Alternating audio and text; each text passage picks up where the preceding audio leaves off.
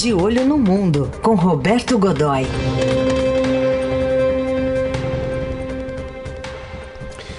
Momento da política internacional aqui no Jornal Eldorado, mas de olho aqui no Brasil também. Oi, Godoy, bom dia. Bom dia, Heisen. Bom dia, Carol. Bom dia, amigos. Olá, bom dia. Bom, Godoy, se a gente pegar aqui os dados atuais aqui da, da pandemia no Brasil, quase 59 mil mortes já, é, são números de uma guerra. Pois é, veja, é um, é, é um triste paralelo, né, Heisen? É uma lembrança, é um paralelo triste e muito ruim para o Brasil. O que aconteceu? A gente está com 59 mil 656 mortos.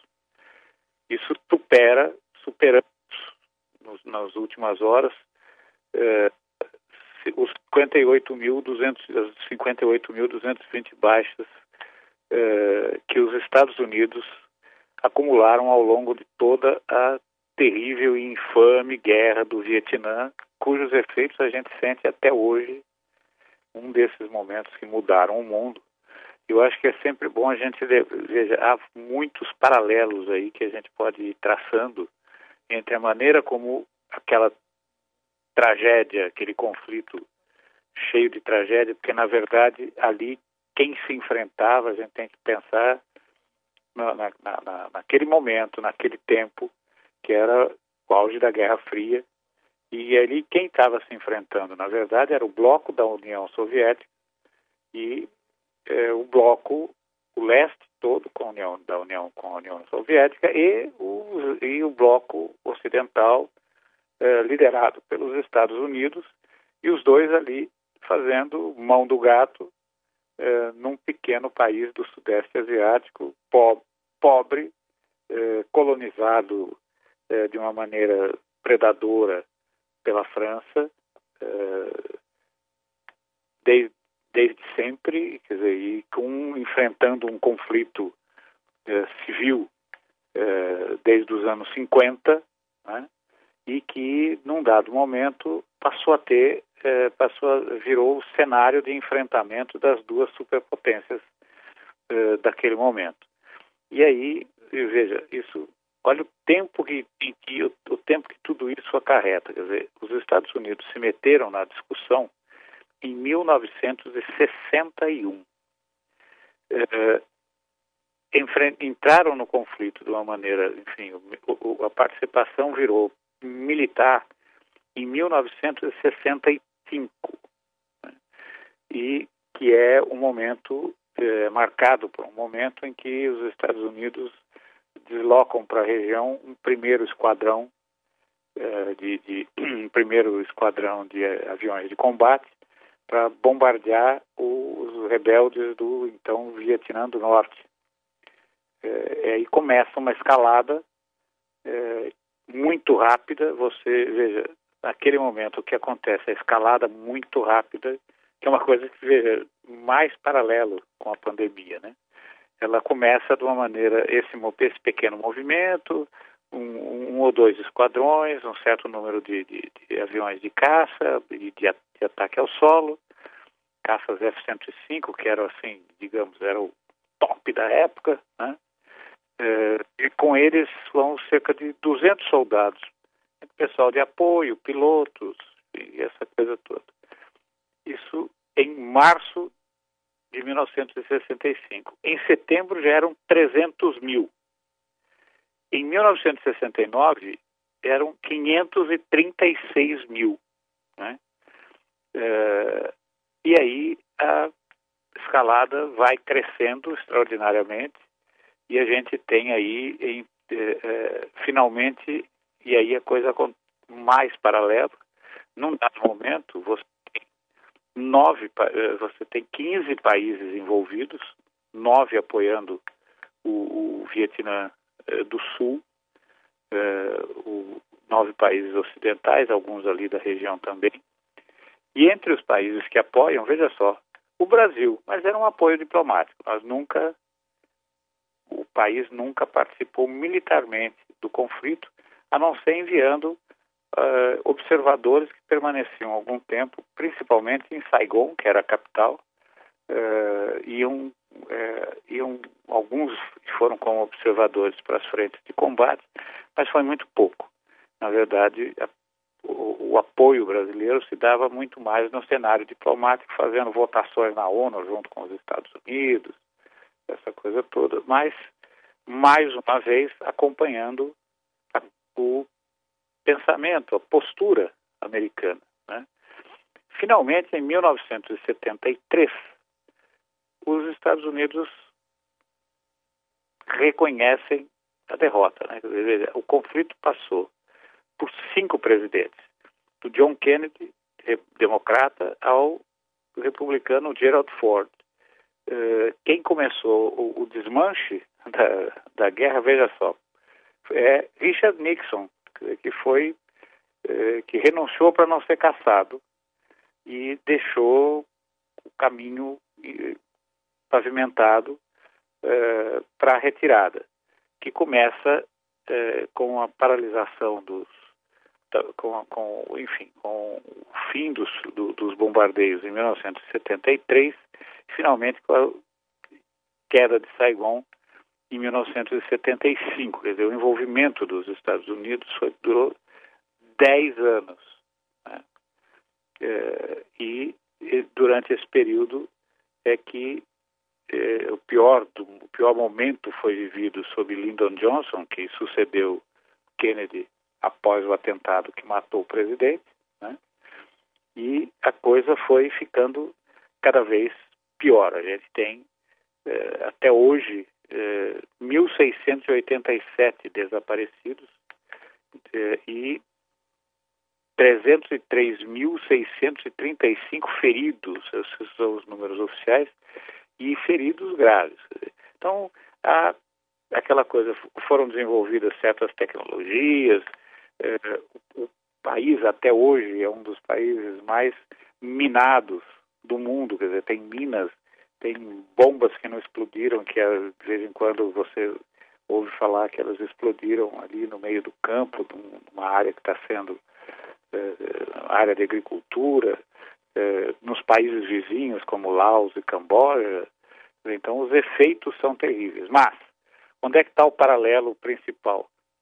Foram necessários 10 anos de 10 anos de, de, de combates para se chegar aos 58.220 mortes, né, 58.220 mortes. E aqui a gente, em pouco mais de 100 dias, está com. Hoje, provavelmente, a gente vai ter que encarar uma situação de ter cruzado 60 mil baixas, né? Assim, Carol, não é pouca coisa, não é um triste paralelo, sem dúvida alguma. Tem acho que um outro paralelo que não sei se é possível a gente fazer, que é esse medo do comunismo, né? Que estava premente naquela época do avanço, né, pelos Estados Unidos e aqui também, né? É verdade. Você tem toda a razão. É, a gente tem é, é, o que estava por trás dessa história toda era o bloco ocidental liderado pelos Estados Unidos temendo a uh, expansão do comunismo. Era mais ou menos o que, se, o que aconteceu ao, depois disso, por exemplo, aqui muito, muito perto da gente. Né? Eh, o, o, Brasil teve uh, uma, uma participação importante em que, para evitar um conflito grande dentro da, dentro do continente, um conflito grande no, ponto de vista político e agressivo, ele não teria nem como ser assim.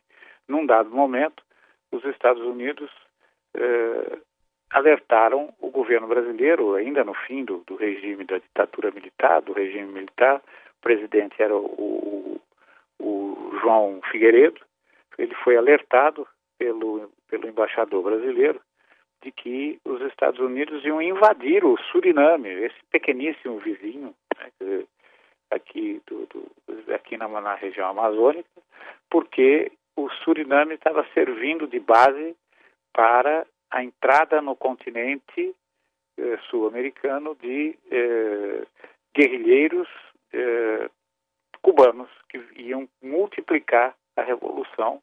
E isso era na, naquela época, a gente está falando no auge da Guerra Fria também, né, num dos pontos, momentos mais, mais agudos da, da Guerra Fria, em que eh, haveria uma. Eh, e isso era inaceitável do ponto de vista da doutrina americana, ou seja, novos pontos de expansão do comunismo. Felizmente, o Brasil agiu muito rapidamente, tem até hoje existe um, a frase é conhecida, quer dizer, a missão Venturini, quer dizer, o general Danilo Venturini, que, que era o chefe do gabinete militar do João Figueiredo, foi enviado muito rapidamente ao Suriname, negociou com o, o presidente, veja, que era o, o Desibo Terzi, que é o atual presidente. Né? Dizer, então, eh, ele negociou com ele eh, e ele eh, percebeu o tamanho do problema que ia ter que enfrentar e expulsou os cubanos que estavam lá. Realmente havia cubanos, todos lá como consultores de agricultura. Imagine, então um país daquele tamanho, você tinha ali tipo 4 mil consultores. Né? As Forças Armadas, eu me lembro bem desse número, as Forças Armadas do Suriname somavam 1.800 1.800 militares. E havia 4 mil consultores uh, cubanos ali e tal, uma coisa realmente complicada. Então, essa, essa da, do, do, da, da, do porrete forte, da cara forte do enfrentamento era realmente a tônica da época e é um, realmente um momento ruim da história. Uhum. Sem dúvida. Só para fechar, Godoy, rapidinho aqui, tem uma medida importante também, né, tomada pela União Europeia ontem, a abertura de fronteiras, mas não para o Brasil. Não, para o Brasil não. Então a gente está, na verdade, eh, foram poucos os países eh, que para qual a União Europeia aprovou as viagens de lazer e negócios, né? E um único, eh, um único sul-americano que é o Uruguai pequeno Uruguai. a gente antecipou, estava me lembrando disso aqui, até achei as, as anotações aqui. A gente antecipou isso aqui na Eldorado no dia 12. Primeiro, antecipamos que eh, a reunião da União Europeia prevista para aquela semana tinha como um dos tópicos, e que nem estava sendo muito destacado naquele momento, eh, a definição de como reabririam as fronteiras. Uh, e aí os parâmetros, né, quer dizer, as referências que seriam a estimativa de o olho era em cima do Covid-19, da doença, e a estimativa de novas infecções pelo coronavírus, a tendência da epidemia ter ondas, novas ondas em, no, nos países avaliados, uh, as políticas públicas, né, e uh, o, o, o, índice de testes, quer dizer, ou seja, é, o crescimento da testagem em massa, o rastreamento de, de, de doentes, enfim, a gente tinha essa a, a, prevenção de contágio por meio do isolamento social, eram essas as referências da época. E aí, aqui no Brasil, quem levou a melhor, que aqui no Brasil, aqui na América Latina, quem acabou sendo contemplado é, foi o Uruguai. Tudo bem, é um pequeno país, população de 3 milhões e meio de habitantes, é um terço da, da, da, da cidade de São Paulo. E eles, agora, eles têm uma coisa, eles são muito desenvolvidos, né, do ponto de vista social, do ponto de vista é, aquilo que a gente chamaria aqui, de uma certa maneira, de é, comportamento cívico, né, dizer, ou seja, da maneira de conviver em conjunto. E o que, que acontece? Hoje, hoje, hoje, eles têm 932 infectados e somam apenas 27 mortos. É, 83 casos ativos, todos é, brandos. Dizer, então, mesmo os, que, é, mesmo os internados, né, a gente não tem o número dos internados, esses internados são considerados casos brandos. Não tem ninguém, por exemplo, ligado em respirador. Né?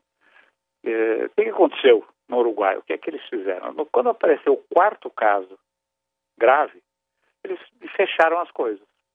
Dizer, e de uma maneira muito própria. Dizer, eles o que fizeram eh, foi houve um engajamento, a população entendeu a importância da coisa. E, embora aquela história do remédio amargo, eh, tem que tomar, porque senão morre. Né? Então, é, muita gente, muitos é, empresários, microempresários, empresários, donos de bares e restaurantes, tomaram a iniciativa de fechar as portas. O governo Sim. deixou meio que fez, estabeleceu uma regra, um, explicou qual era a importância disso tudo e as pessoas tomaram a iniciativa. Não, lá não é obrigatório o uso de máscara, todo mundo usa máscara.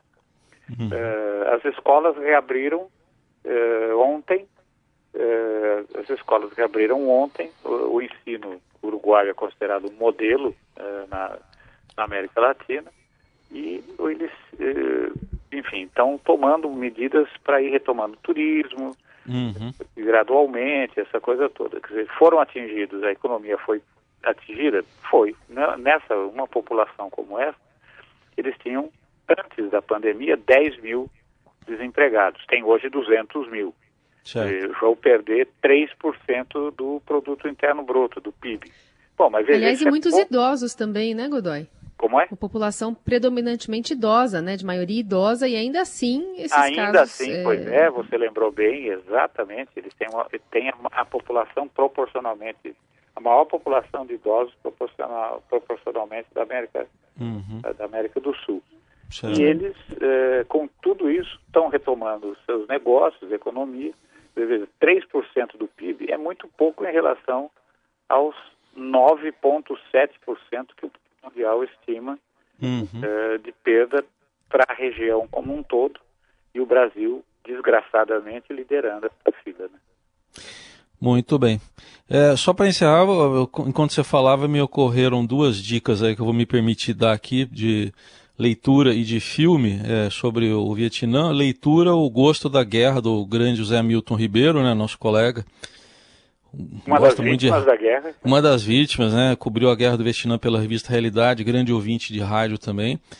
E o filme, acho que retrata bem esse momento, para quem gosta de rádio, do Robin Williams, Um Bom Dia Vietnã, que ele é um radialista ali e faz um programa de rádio para as tropas americanas no Vietnã, um filme lá do final dos anos 80 e mostra bem a, a crueldade da guerra. Então, Você acho tem que toda dica... razão. Eu acho que a gente eu acrescentaria a ele é. o Apocalipse Final. Ah, também, que agora tem uma versão, uh, inclusive é capa aí de jornais hoje, tem nova versão do Apocalipse Now.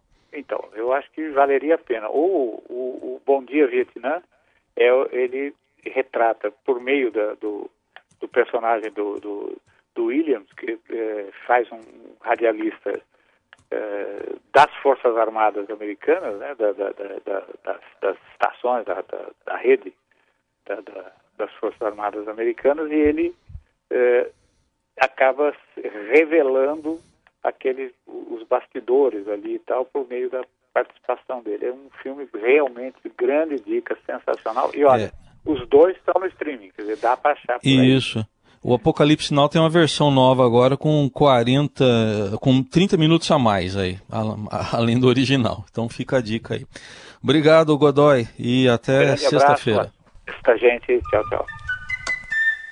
Good morning, Vietnam!